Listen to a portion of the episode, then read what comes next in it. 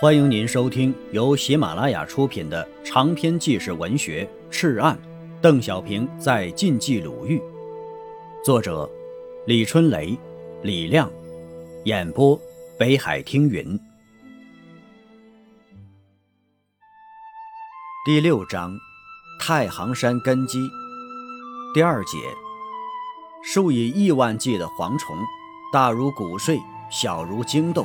飞起来如飓风暴雨，遮天蔽日，千年不遇的大灾交织在一起，疑似人类灭亡的天象了。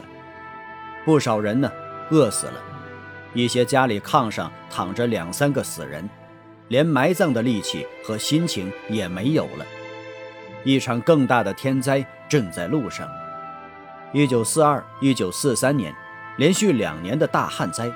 殃及太行、济南全部、太岳大部和冀鲁豫的一部分，尤以太行区的四五六专区、济南的一二四六专区、冀鲁豫的沙区等地最为严重。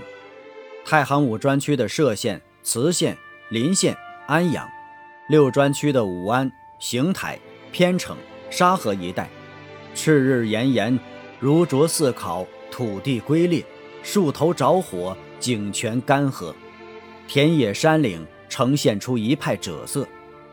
旱到这种程度，不但种不上庄稼，连人畜饮水也成了困难。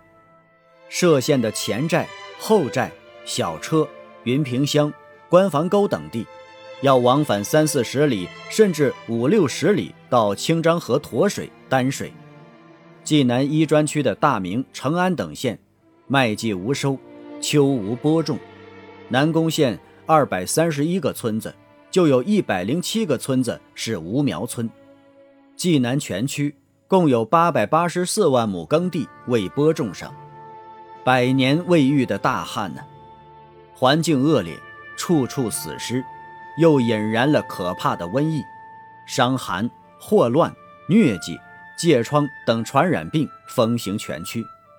据太行区左权县。拐儿镇调查，全镇每四个人中就有一个人生病。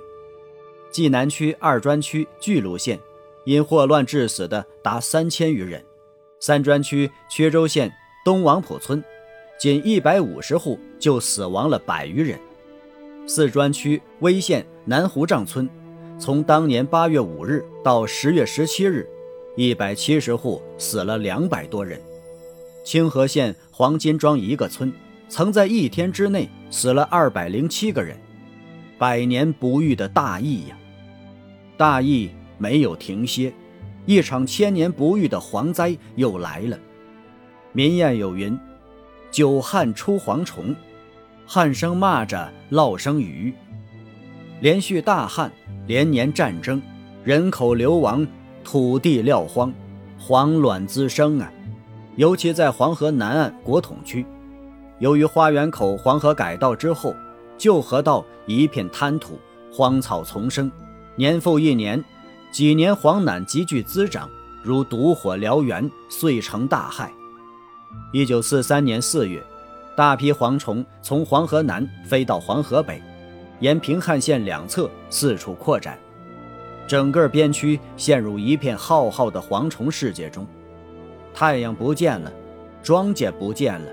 道路不见了，爹娘不见了，数以亿万计的蝗虫们，大如谷穗，小如荆豆，有黄、绿和黄绿镶嵌三种颜色，飞起来呼呼作响，如飓风暴雨，遮天蔽日。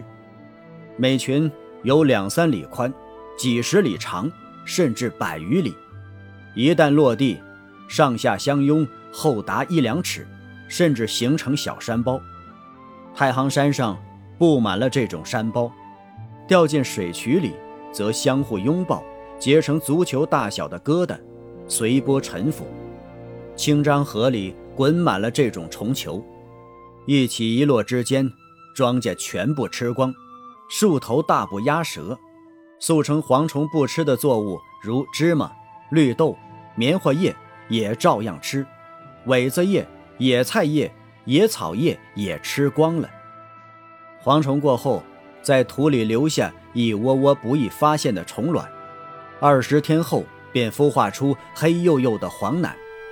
蚂蚁大小的黄卵举举的像一块巨龙，一会儿聚成一蛋，百个、千个、万个、千万个，最终变成几亩大的黄山南海。风一吹动，汹涌起伏，犹如褐色的海浪一般。黄卵虽然不会飞，却会弹跳，成群结队，大小相随，有组织性的向一个方向运动。黄楠几经蜕皮，颜色变换，就长成了飞黄。千年不遇的大灾交织在一起，疑似人类灭亡的天象了。